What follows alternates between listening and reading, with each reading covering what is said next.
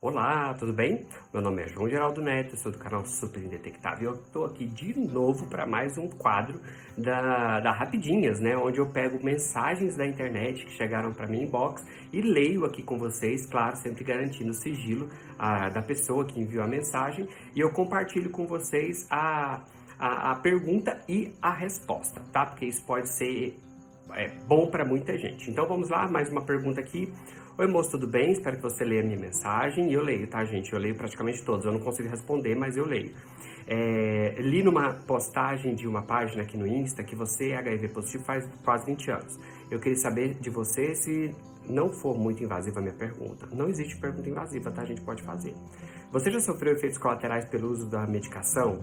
Porque, tipo, fará três anos que eu comecei o tratamento com a medicação mais recente. Porém, dos seis meses para cá, através dos exames, descobrimos que meus rins têm sofrido efeitos indesejáveis e esse mês comecei com um novo esquema de medicação. Até então, não sei se vai funcionar e se meus rins vão melhorar.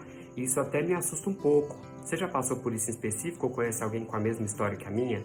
Pessoal, o medicamento antirretroviral é igual qualquer outro tipo de tratamento, né? Ele pode ter efeitos colaterais. Os medicamentos, eles têm, eles têm efeitos é, positivos e podem ter efeitos negativos também. Do mesmo jeito também que muitas vezes você toma um medicamento ele pode não funcionar positivamente, né? Então é importante que a gente teste medicamentos. No caso aqui, é, se ele tá tomando esquema, estava tomando o esquema atual, o esquema atual indicado de primeira linha é dolutegravir, lamivudina e tenofovir. O tenofovir é um medicamento que pode ser mais nefrotóxico. O que, que significa? Que ele pode ser mais tóxico para o nefro-rins, né, que seriam os rins. Então isso pode acontecer, é, é, importante ficar sempre atento, por isso é que é importante que a gente vá de seis em seis meses ao, ao médico e faça os exames todos que eles pedem, além da carga viral tá? Porque na verdade tem que olhar a gente como um todo, não é só carga viral que a gente mede.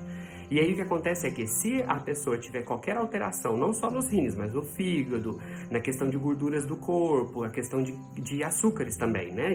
Glicemia, essas coisas, o médico tem que tomar alguma atitude, seja verificar a dieta desse paciente, verificar se ele está é, é, descompensado na dieta, por exemplo, comendo hambúrguer com muita frequência, batata frita, muita fritura para ter alterado o triglicerídeo, ou se ele mantém uma dieta adequada, se pode ser o medicamento. E a troca do medicamento é algo muito natural que se faz com muita tranquilidade, que é o que a gente chama de switch, né, que é isso de troca, não tem nenhum prejuízo para o paciente, né, senão o esquema que muda, porque às vezes a pessoa toma uma vez por dia, ela pode passar a tomar duas vezes por dia. Então isso seria um prejuízo que eu considero que é importante a gente considerar. Mas o paciente vai junto com o profissional de saúde ali ajustar o que, que é melhor para ele.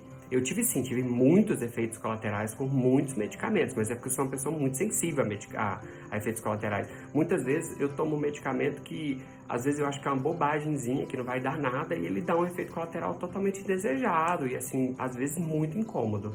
Então eu cheguei hoje num medicamento que não me causa é, nenhum efeito colateral, mas como eu disse, tenofovir pode causar para algumas pessoas, tá? Como o dolutegravir também pode, né? O dolutegravir também tem relatos de pessoas que têm, por exemplo, é, questões é, é, neurológicas, problemas neurológicos, ou a insônia, por exemplo, problema para dormir, se, se concentrar, problemas de ansiedade. Então, isso tudo tem que ser muito observado pelo médico e anotado. Gente, quando a gente sente alguma coisa, a gente tem que compartilhar com o médico para que ele possa saber o que está acontecendo, né? E com o farmacêutico também, tá? É outro profissional que, a gente, que é o que a gente mais vê, né? Que é, é o que a gente mais tem contato, a gente deve sempre compartilhar com ele tudo que a gente está sentindo, principalmente se a gente acredita que é efeito colateral, tá bom?